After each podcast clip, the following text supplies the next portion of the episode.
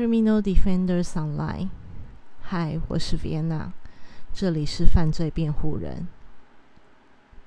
大家今天好吗？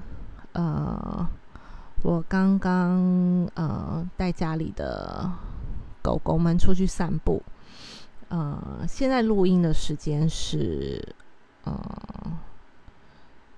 差不多十一点十二点的时间，对，十一点快十二点。那呃，大家带狗狗散步的时候会不会看天气呢？还是会依照怎么样依据？我是会看天气的，因为如果太热，我也不会带狗狗出门。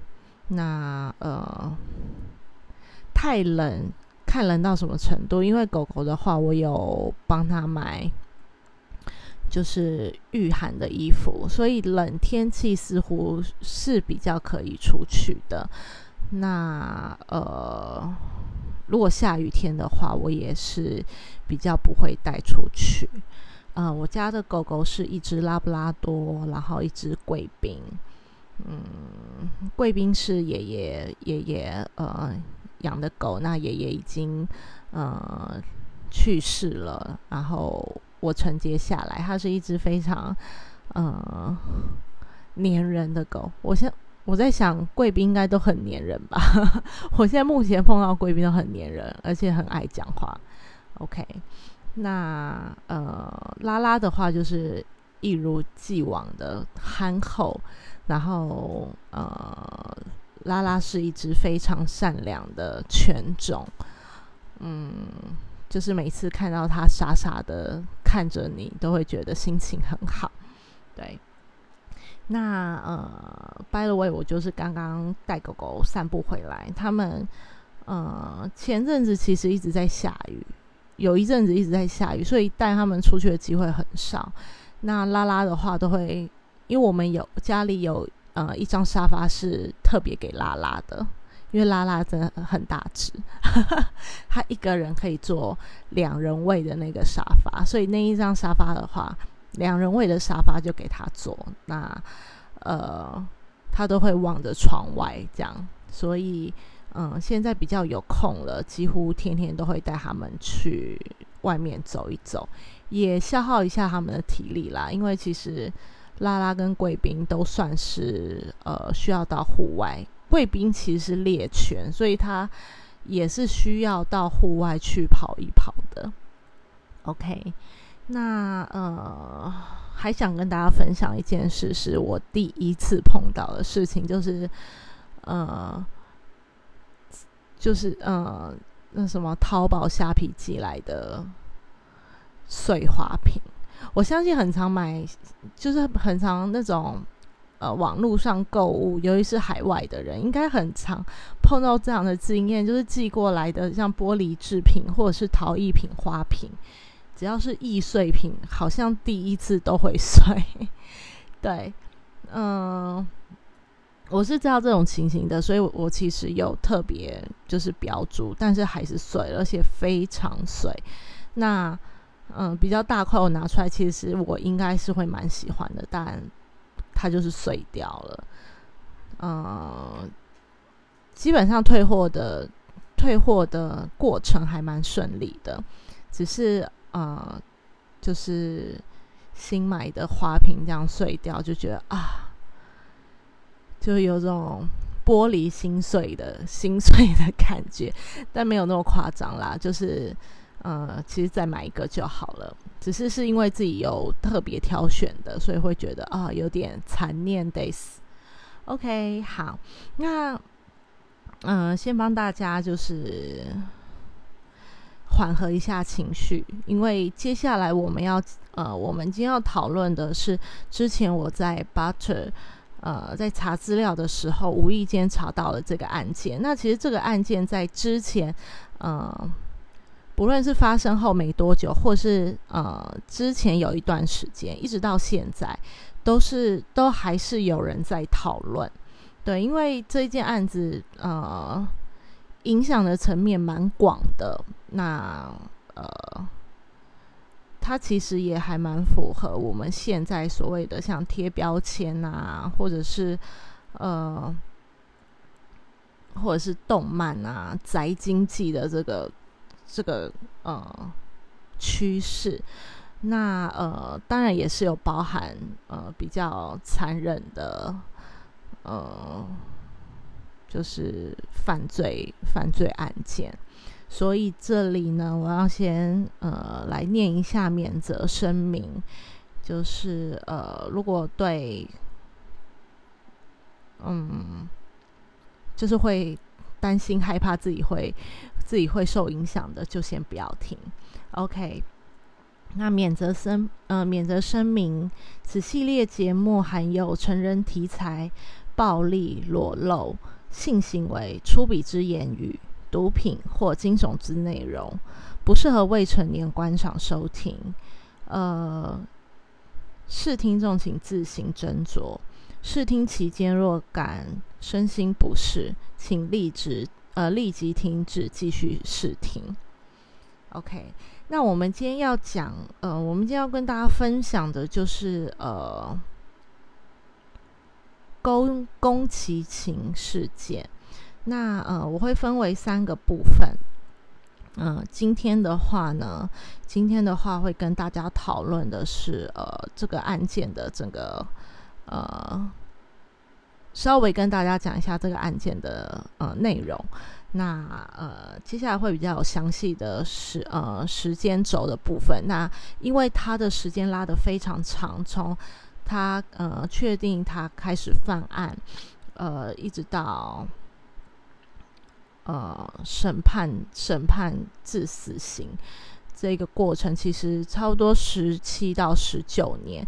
那为什么会有这种十七到十九年？是因为每一家报道、每一家报道的呃判定的时间点不一样，那差个一两年这样子。那呃再来的话会会呃明天的话会跟大家就是分享呃宫崎勤犯罪的动机跟呃。就是呃法院诉讼的过程。那再来的话，呃后天的话会跟大家分享，嗯，就是这个案件对日本社会的影响。呃，那星期五的话会跟大家讨论呃比较周边的呃讯息，像是书籍啊，或者是呃。宫崎勤本身家族，呃，所受的影响等等等，那呃，这就是差不多大致的这个案件，呃，会跟大家分享的，算是目录啦。OK，好，那呃，先帮大家简介一下，嗯，这个案件。那宫崎勤事件呢，发生于一九八八年到一九八九年。呃的日本东京都与埼玉县，那一九八八年到一九八九年这短短一年时间，其实是呃说的是他犯案的时间。他在这一这一个短短一年的时间内呢，他先后绑架、伤害及杀害了四名年龄差不多七呃四到七岁的女童。那他幻想吃掉女童后，会令呃死去的爷爷复活。那呃，爷爷当初是跟他非常亲近的人，嗯，那因为呃因为伤害他人身体跟谋杀而被捕，呃，在东京居嗯东京居治所被处以绞刑，嗯，这样就是死刑。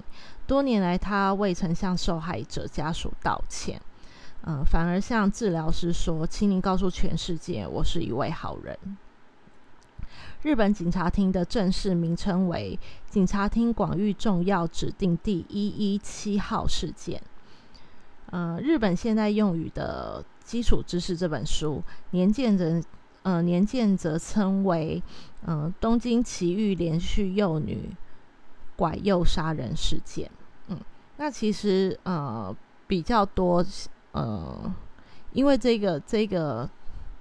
比较耸动啊这个 标题比较耸动所以其实比较多的呃呃新闻报道也就是用东京奇遇连续幼女杀人事呃诱拐杀人事件这个作为这个案件的名称。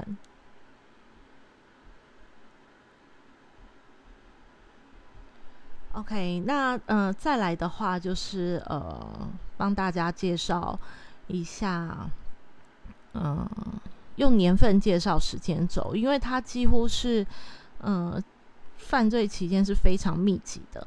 那犯罪期间的密集度跟他们一直在不停的搜查，因为其实他呃，在被就是被捕。不是之后啦，被捕之前，如果他没有被捕的话，他其实是会一直持续的频繁的犯案，所以呃，他一年内就就是杀害了四个女生，所以等于四个小女生，等于他每三个月就会来一次，对，就是算是非常，我觉得非常的密集啦，与连续杀人魔这这个。嗯，算魔嘛？连续杀人犯好了，连续杀人犯这样的状况，在几乎是在同一个地区的话，其实算很密集。那种那种感觉真的很恐慌。像呃呃，跟大家就岔题一下，像呃前天晚上，我的父亲就是连续吐了一个小时。对，那因为是很半夜的时间，那他身体其实。有些虚弱，所以我们呃，呃，就是其实很紧张。那呃，就想说，如果不行的话，就送医。那其实，在之前我们会就是让他舒缓一点，所以其实，在呃，差不多半夜的时候，我就独自一人走在我们的呃。走在我们的巷弄内，然后要前往 Seven Eleven。那其实我其实是个夜猫子，我以前也是那种你知道夜店卡会玩到很晚才回去。但是这样的日子其实已经呃就没有过这样的日子，其实已经蛮久了。差不因为之后上课上班，所以呃是呃。就是独自默默走，独自慢慢的走在呃巷弄内，其实呃机会并不多。那那天独自走在自己走在巷弄内，然后我们巷弄又是比较安静的那一种，就是有好有坏，因为在半夜你就会觉得哦，不知道什么时候会冲出一个人之类的，就有点紧张的感觉。那我呃。就是打电话给我男朋友，让我男朋友陪我走完这，就是在电话中走完这条路。所以，呃，因为又在整理这样的报道，所以会觉得哦，这样的情境有点怕怕的。对，OK，好，就跟大家分享一下。对，但是其实还还好啦，可是，呃，就是被这样的情境所就是吓到。所以才会有这样的感觉，不然其实我算是一个蛮大胆的人啊！我不，我就是，嗯，虽然大胆，但是我超怕鬼。OK，好，那呃，刚刚有说时间的部分，因为拉得很长，那其实呃密集度又很高，所以呃用年份的方式帮大家整理，呃，就是案件的时间轴。那先帮大家呃。就是统整一下，统整一下全部的案件。那这件事件爆发到判决，其实整整像我刚才说的，花了十七到十九年。那这个是大家计算计算开始到结束的时间不同。那呃，宫崎勤连续杀害了七岁的吉泽正美、四岁的南坡惠里香及五岁的野本林子。其实是四个人，那这三个人，这三这三个受害者是独自走在街上的时候被诱拐的。那对于对待金野真理子的方式一样，金野真理子呢，其实是算是第一个受害者，是四岁。OK，那宫崎勤都是脱光他们的衣服进行性侵，然后再勒逼他们。嗯，唯一不同的，他把最后一位呃受害女童。野本玲子是都带回家里，然后性虐后，性虐后残忍将她肢解，活生生的砍断她的身体各部分并煮食。那整个性虐跟肢解的过程都被他拍下来。那野本玲子被发现时，其实算是一个无头尸，手掌、脚掌跟头都是被呃斩去的。那呃，其实宫崎宫崎勤在就连续杀了呃杀害四个小女生的这途中，他有不断的去挑衅，无论是呃女童的家人。或者是呃，他有给报社、给警局，就以不同的信件去，也不算威胁啦，就是对，就是算是挑衅他们，然后混淆视听，因为他是用假名。靠，那他这样是怎样？就是做做半套啊？他有种就用真名啊？哦，他可是他真名 没有真名会被抓啦，通常都是用假名。OK，好。那他还把就尸体啊、遗骨、呃、遗骨啊、牙齿寄给受害女童的家人，对，来，嗯，就是还说一些就是冠冕堂皇的话，说什么谢谢你帮他举行葬礼之类的，对，就这这样的状况是我们呃一般人可能是没有办法多余想象，只会觉得莫名其妙，你为什么要这样？对，OK。好，那接着的话就帮呃，接着的话就进入时间轴的部分。OK，一九八八年的八月二十二日，我们第一个受害者金野真理子，呃，当时是当时是呃一个人一个人走在路上，那宫崎勤呢就是想要呃想说顺便载他，所以就把。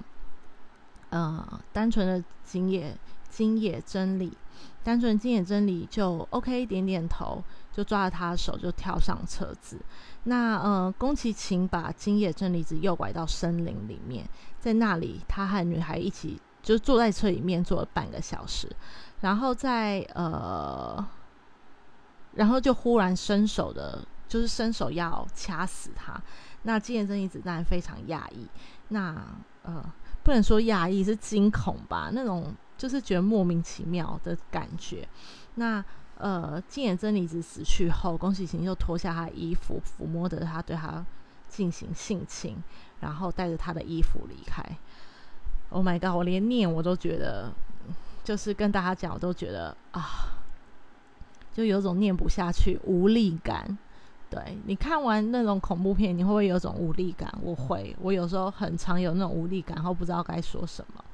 OK，那九月，嗯，同年的十月三号，第二位呃被害者是七岁的吉吉泽正美。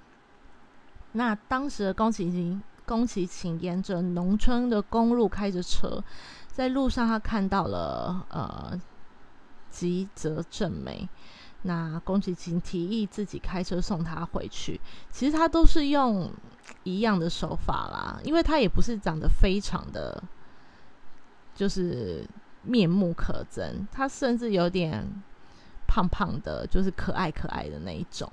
对，那嗯，等一下跟大家说一下，就是我之前其实。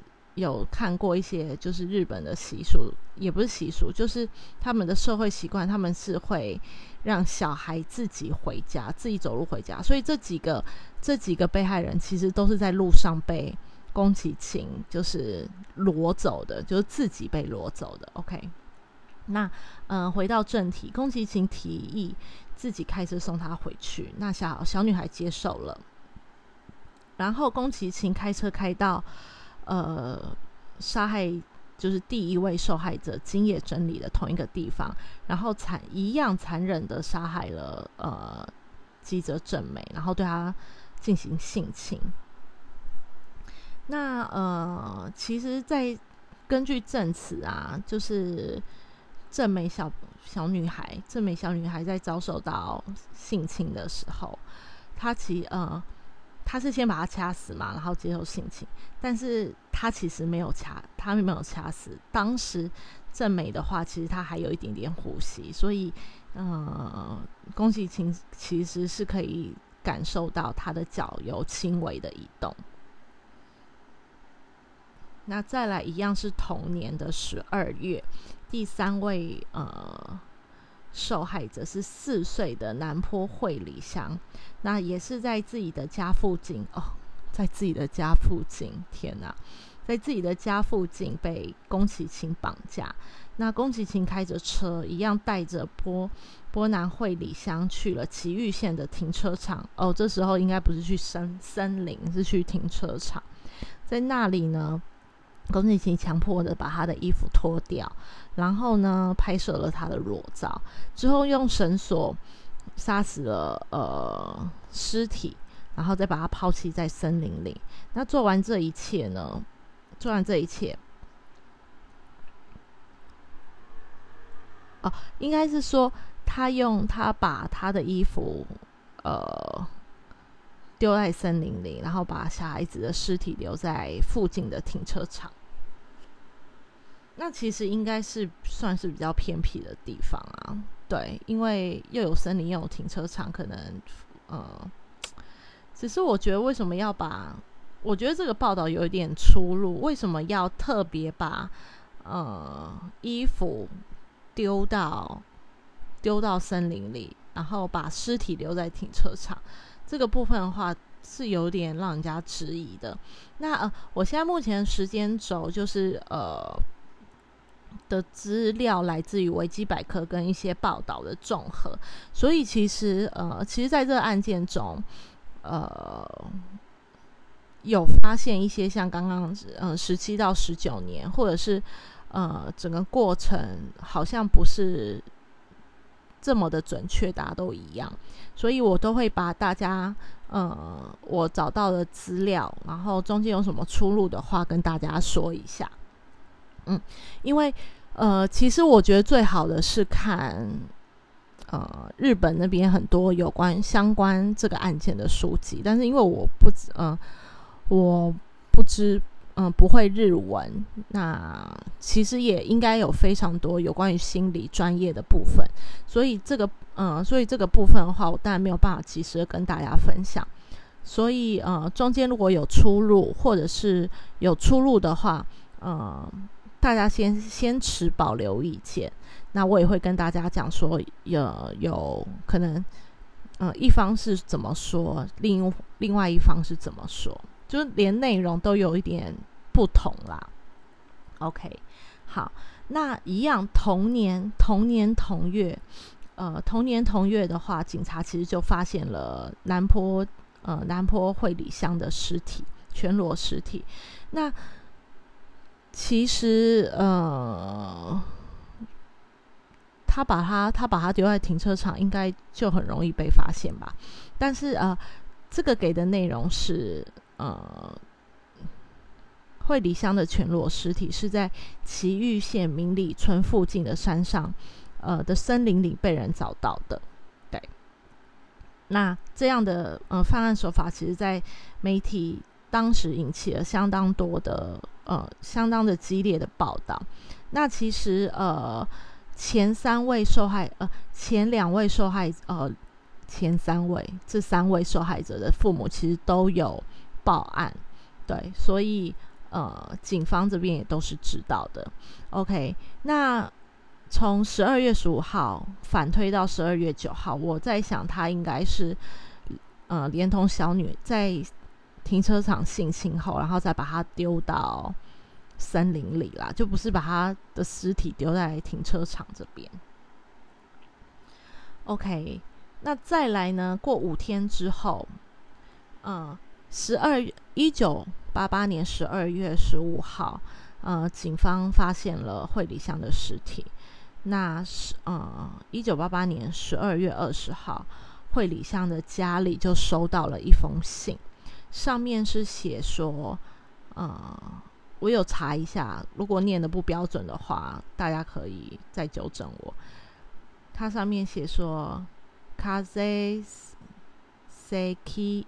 卡塞塞基诺多诺多拉库西，意思就它的中文汉字是惠里香卡塞哦，对不起，我少念一个了，叫艾丽卡，艾丽卡，艾丽卡，艾丽卡就是惠理香，艾丽卡卡塞塞卡塞，好难念哦。好，我到时候再贴在 铺在上面好了的明信片。那呃，宫崎勤还得意洋洋的，像就是呃，里面写了这几个字。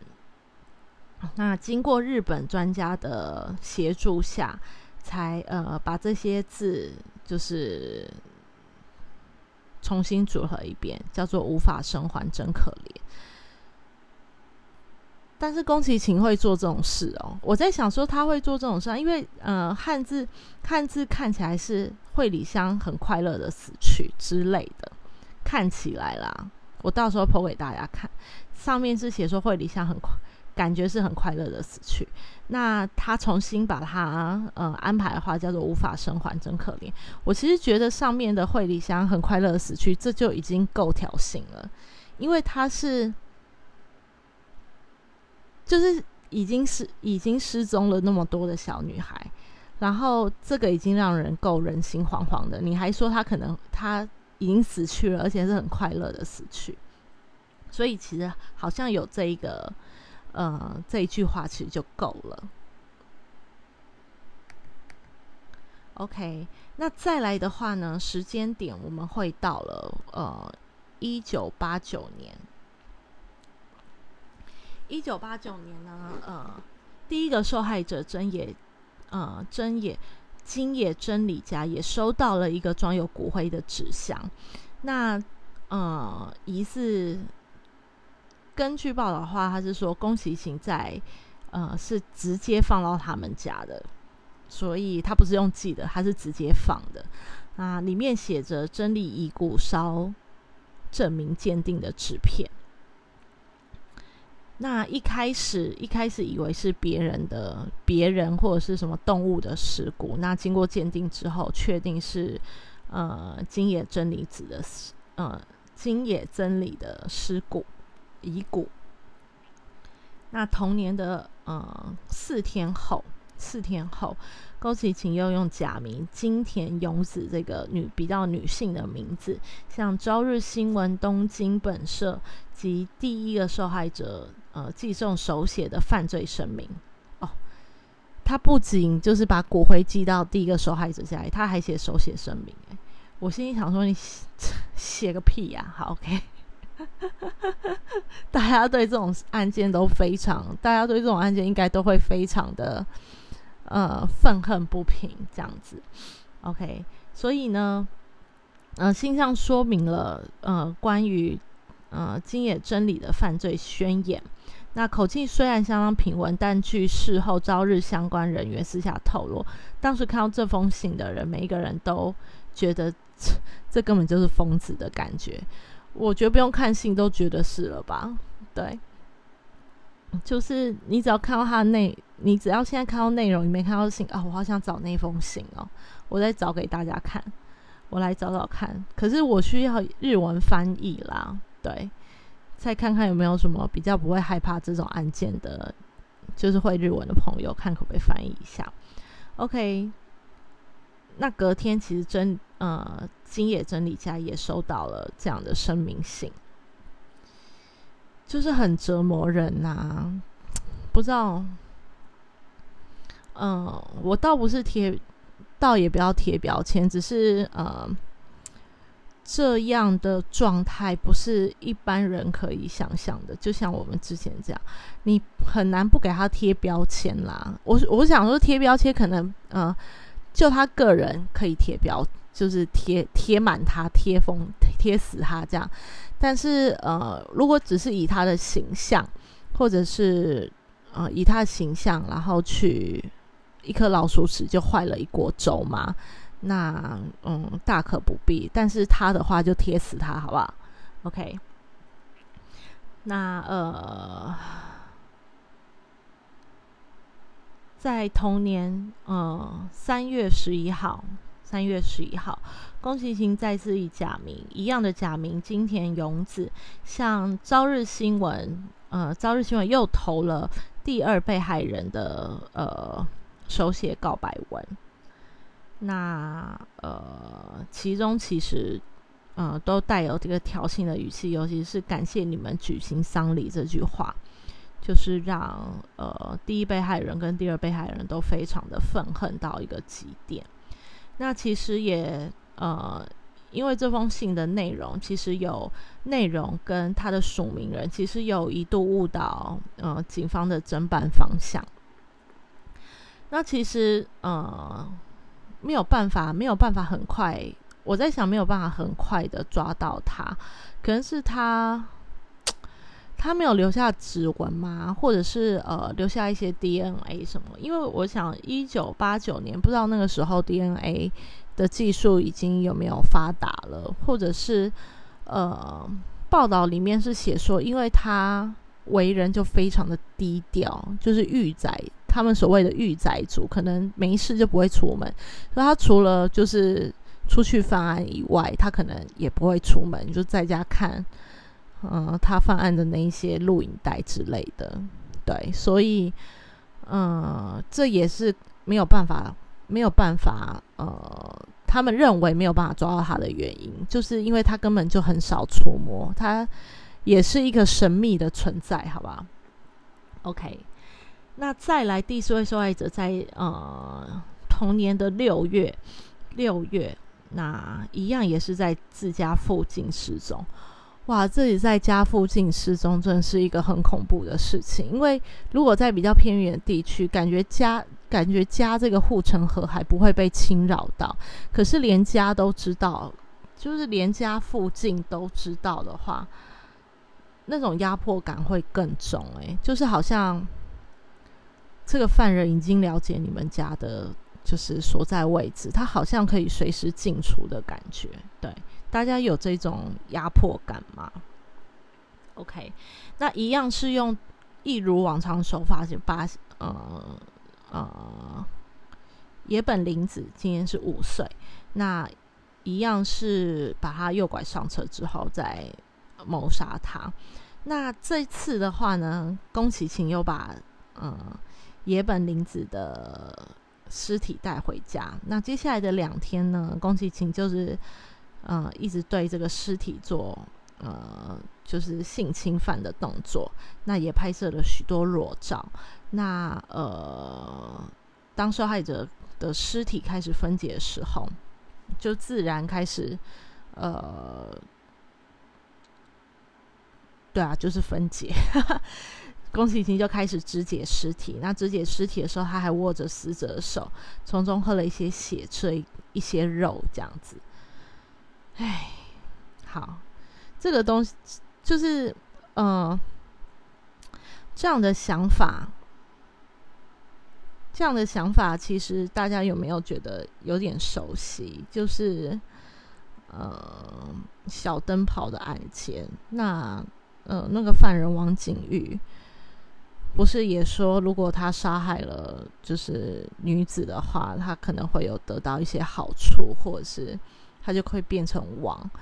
就是呃，那这个时候他其实是被判定为失觉失调嘛。嗯，那之后的话，我也会跟大家讨呃分享一下，我也有碰过失觉哦，在工作上有碰过失觉失调症的呃客户这样子。那之后再跟大家做分享。OK，那呃，回到我们原来的主题是呃野本林子。那呃，宫崎勤把死者的躯干部分抛抛尸在流动厕所。那头颅的话，其实就是扔在附近的呃山丘上。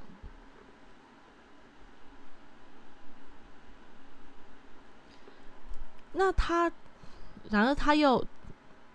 就是他是一个 很不果断的杀人犯，然后他又担心有人发现野本的尸体碎片，两周后他又把他，他就又把它捡回来，然后藏在家里面，这样，对，就是一个 不是很果断，也不是很有，对他如果不是很缜密的人，为什么会抓不到他呢？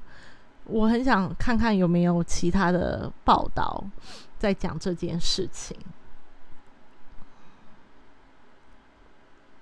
OK，那嗯，当然他，当然他就是如果丢在流动厕所的话，应该很容易被人家发现，所以在呃六月十一号，警方就呃发现了第四四名受害者的碎尸尸体。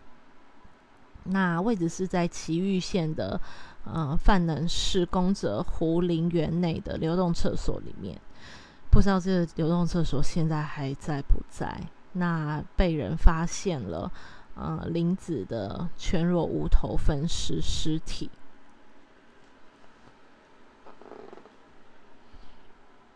OK，那这边就又有一个又有一个比较奇怪的状态啦，就是之之前他说他把它捡回来嘛，然后现在又说呃发现尸体，所以这边也是呃不一样的地方。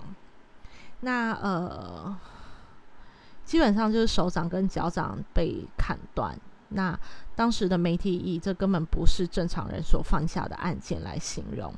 那也由于一连串的幼女幼女失踪案，让呃东京都的警方呃联想到去年一九八八年埼玉县连续发生的三起幼女失踪案，因此呃。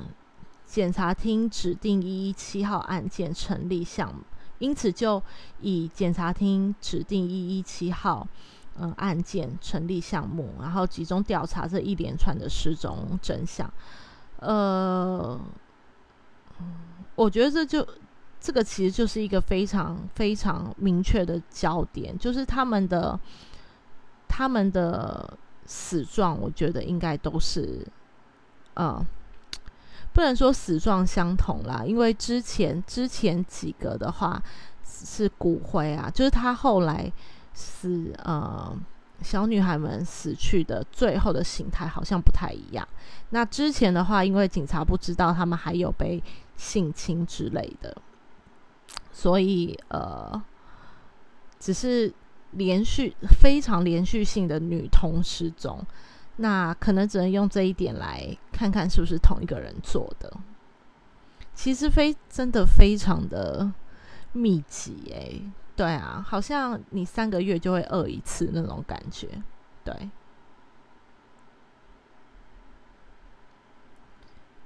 那再来呢，我们就继续往下讲。OK，呃，同年七月。同年七月，那宫崎呢又在呃，这就有两个版本哦。这个就有两个版本。我先讲第一个版本，宫崎在呃东京都八王子，呃对第第五对女童女童姐妹进行淫秽。那第二个版本是说对一名六岁女童啦，一名跟两名而已。那呃。姐姐在宫崎的逼迫下拍了妹妹的裸照，那拍了妹妹的裸照，就跟父亲告发。我觉得这个比较没有逻辑，所以我其实比较，我其实比较偏向于第二个说法，是宫崎勤他诱拐了一个一样诱拐了一个六岁女童，然后将她带入森林要拍裸照。那但是呢，被尾随的尾随。这个女童的父亲当场制止，对，所以呃，制止之后，他当然就是报警，然后抓抓捕这个宫崎勤，所以宫崎勤才算是因为这一个六岁女童才被呃，就是逮捕到案。对，所以我觉得第二个，我觉得姐妹那个姐妹的那个说法有点不太合逻辑，所以我。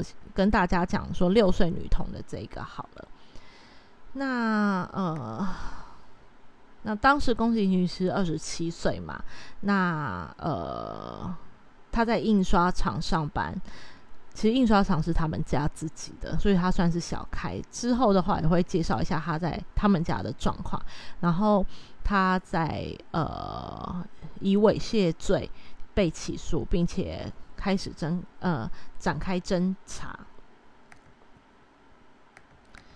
那其实，在侦查的过程中呢，宫崎勤就招供了第四个被害者的就是杀害第四个被害者的呃犯案事实。我不知道他为什么被抓了，然后他他还要他就这样直接招供。那呃，有可能是因为他害怕了吗？或者是他故意，就是他故意的，就是让人家觉得他很屌之类的，都有可能。那之后我们可以再细查。呃，隔天。隔天呢，警方根据呃宫崎的口供，发现第四位受害者的头颅，所以这件事件就开始被媒体广为传播。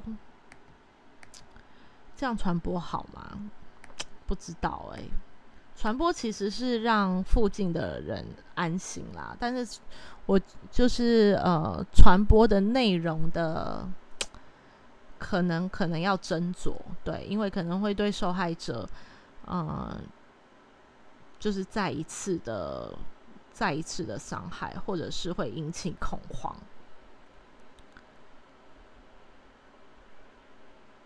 OK，好，那呃。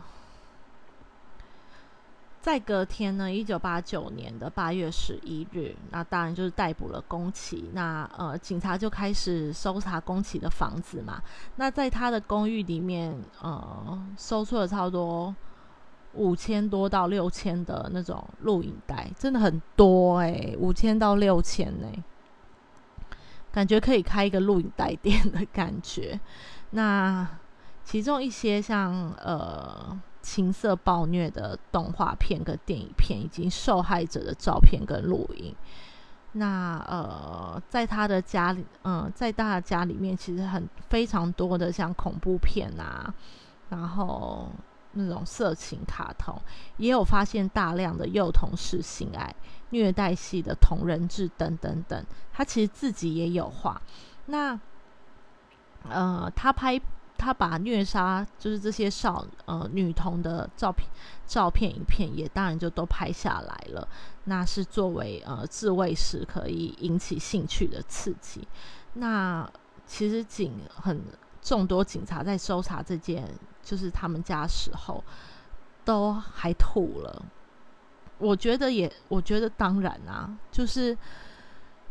呃，通常我们最会怜悯的就是小孩子嘛，小孩子、孕妇、老人家。那，嗯，其实，在很多抉择中，我们就会排除很多呃不好的抉择，我们就会排除孩子，会让孩子，呃，就我们认为，呃，把不好的事情加注在孩子上是残忍的。那何况这么残忍的办案手法？直接对他这些女童，然后还眼睁睁的让，呃，执行警执行正义的警警察看到，就是这一版画面，我觉得任何人应该都会吐死吧。对，那呃，其实，在宫崎勤被捕之后，他都一直在宣称说有一个老鼠人，都是老鼠人做的，所以他是不是也有一个就是多重人格的状态？那之后的话，也都会做一些精神鉴定的部分。哦，做精神鉴定，所以要用精神鉴定来脱罪吗？对，那呃，像我们的主题，呃，像我们的主题是呃呃犯罪辩护人嘛。那如果其实是比较残忍的犯罪，大部分都会以嗯，就是精神状况的精神状况来脱罪。嗯，这个是这个好像是既定的手法，就是呃，全世界好像都是走这样的路线。那呃，之后如果有主题性的犯罪辩护人，那会再跟大家讨论。这边就先不讨论。OK，嗯，那在很短的时间内，八月十三号，宫崎就供出了第一第一受第一。呃，跟第二被害者的呃相关事实，那他也坦诚了，他杀了呃金野真理跟南坡惠里香。那他为什么不坦诚？那他为什么先不坦诚第二杀人？他干就全部都坦诚啊？干嘛要这样拖？可能是因为 这个部分也很奇怪，为什么只坦诚第一跟第二、第三，然后不谈成第二？OK，所以其实你看他他的每一个消息都放得非常的频繁。再来一样，八月，宫崎勤接受了呃东京地方检察厅的总部诊断室做一个简易的精神鉴定，那结论是无法否认无法否认思觉失调的可能性，但现实仍处在人格障碍的范围内。嗯，那可能是失学失调是没有办法控制的，那人格障碍是有可能后天产生的嘛，或者是？呃，他所会做出来的行为不一样，那之后也会再讨论。OK，那呃，来到了九月，警察厅公布了呃事件正式名称，就向大家公布了事件正式名称。嗯，一样九月的部分，宫崎以嗯第四个被害人的凶杀案正式被起诉，就是侦查全部都。呃，结束之后就开始被起诉。那一样九月的部分，他也招供了第二个第二个被害人的呃，就是凶杀事实。OK，那根据宫崎勤的供述呢，呃，六号根据根根据宫崎勤的供述，警方于翌日在东京都五日市町。呃，日向峰附近找到了呃正美的遗骨和遗物，那所以基本上这四四个呃四位少女的事件，也算是有有非常明显的证据啦，跟方向也都水落石出了。那呃，其实以下的话都是应该都是宫崎勤的证词啦，所以非常快的就是把第一个。嗯，也很快的找到第一被害人的尸体，所以，嗯，再来的话就是直接第一被害人、第二被害人、第三被害人接连呃陆续被起诉。那再来来到了一九九零年，一九九零年呢，第一次审理是在一九九零年的三月三十号举行。那呃，审理中，宫崎勤供述将少女的手掌跟脚掌切断，然后吃掉的这个情形，他就是确认他有这样做。第四个被害者让庭上大为震惊，但是这里的陪审团就有人质疑说，认为宫崎勤在行为的时候是不是基于。呃，精神方面的问题而产生这样的行为，所以呃，其实法院这边就有邀请清义大学的以保崎秀夫、保崎秀夫为首的精神鉴定团为宫崎行呃进行精神鉴定。那差不多会有差不多在呃十二月上旬，有五位精神科医师跟一位临床心理师。呃，为主导的呃精神鉴定，那其实精神鉴定书是有被公开的，那表明其患有人格障碍。那这个部分的话，也是日文的呃日文的翻译，所以之后的话也会帮大家翻译出来。那再来，我们之前呃不是有说他杀害少女是为了让呃祖父祖父就是复活吗？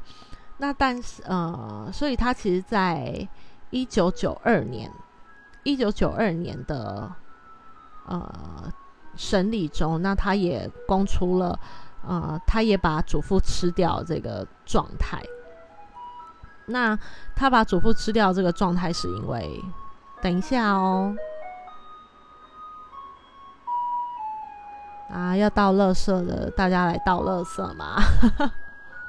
对，OK，我终于我就是抓到了，差不多十二点中午的部分就是不要录音啦，不然其实都会有垃圾车这样。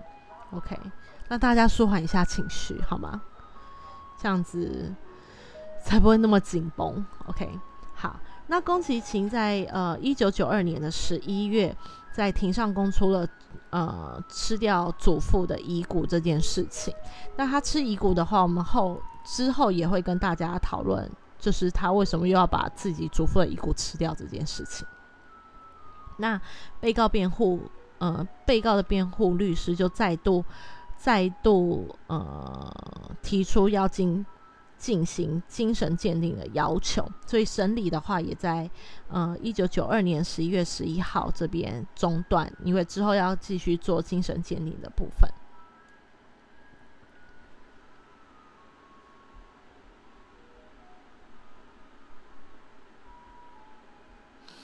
OK，那呃一样，一九九二年的年底就呃开始接受了三名专家医师的第二次的精神鉴定。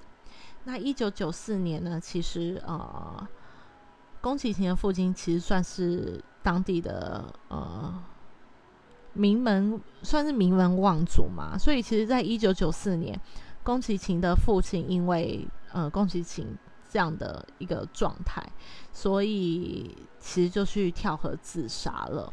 那但是对宫崎勤来讲，一点打击都没有，他其实反而就是精神为之一振，表示。呃，我觉得很爽，就是对于爸爸跳楼自杀这个部分，让他感觉有种解脱，就觉得哦，我不再受家族的束缚的那种感觉。OK，那呃呃，童年童年的呃年底呢，呃，第二次精神鉴定结论书公开，表明他有患有失觉失嗯失觉失调症。有三名专家嘛？三名专家有一个人认为他有患失觉失调症，那有两个人认为他有多重人格。那但是在这样的呃检定报告书下，检察官还是基于呃强制猥亵、然后诱拐、杀人跟尸体毁损、尸体遗弃等罪名，呃正式向呃法院求处宫崎勤的。呃，死刑。那呃，则被害人，呃呃，辩护人这边呢，这是以心神丧失所造成的精神耗弱，嗯，耗弱、衰弱啦，作为抗告的理由。那所以就这样子，三年，三年，呃，东京，东京，呃，三年的呃审审理之后呢，呃，第一审宣判就是判他为死刑。那当然，宫崎勤就是继续上诉。那呃，上诉的部分就是呃，在二零一二零零一年就遭到驳回，那维持一审判决。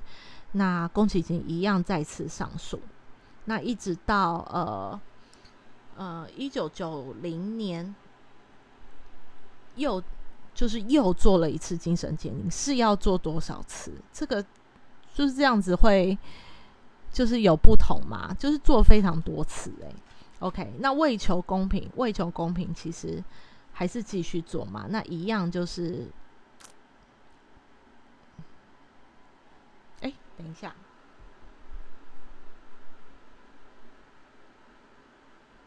，OK OK，不好意思，我跳掉了。他其实没有在做，就是呃，二零二零零一年的时候呢，啊。我重新帮大家，我是我自己念错，是我的错，是我自己念错。OK，一九九七年的四月，一审宣判结束，然后东京地方法院呃裁定宫崎勤死刑。那到了二零零一年的六月二十八号呢？呃，东京高等裁判呃驳回上诉嘛，那维持一审判决。那所以在同年的时候，宫崎勤又再次上诉。那再次上诉到了呃二零零六年，日本最高裁判所驳回了辩方的上诉，维持呃最终审判。那在呃狱中的宫崎勤其实呃据报道表示，他说。他说：“法院一定是哪里弄错了，没多久一定还会无罪开无罪开始，然后丝毫没有任何的悔意。那呃，当然连接着就是辩护律师有帮他做呃纠正判决的。”这个动作，那要求法院方纠正判决，但是呢又被最高裁判所驳回，所以在二零零八年的六月十七日，呃，呃，就签署执呃当时的法务大臣，呃，鸠山邦夫就签署了死刑执执行命令。那在上午，呃，于上午的时候就在。东京拘留所执行绞刑。那呃，当然他在执行绞刑的时候，他也没有跟受害者家属道歉，反而跟向治疗师说，请请他告诉全世界他是一个好人。那在二零零八年呢，呃，最后就是宫崎勤执行了死刑。那其实有非常多报道说，呃，日本其实已经很少在执行死死刑了。那是在这一段期间还没有死刑。呃，嫌少执行怎么那么难念？嫌少执行死刑，对，还是呃，还是因为这个这个案件就是太于重大了，所以呃，我想是人神共愤啦，就是想要，就是觉得他就是一定要死刑了这个状态。那呃，今天的话就是帮大家。呃，整理时间轴的部分，那之后呢，会再呃细聊说他的动机跟法院的判决，还有精神诊断书，如果找得到的话，就跟大家分享。那跟他呃之后对社会的影响，对家庭的影响。OK，那就这样喽，拜拜。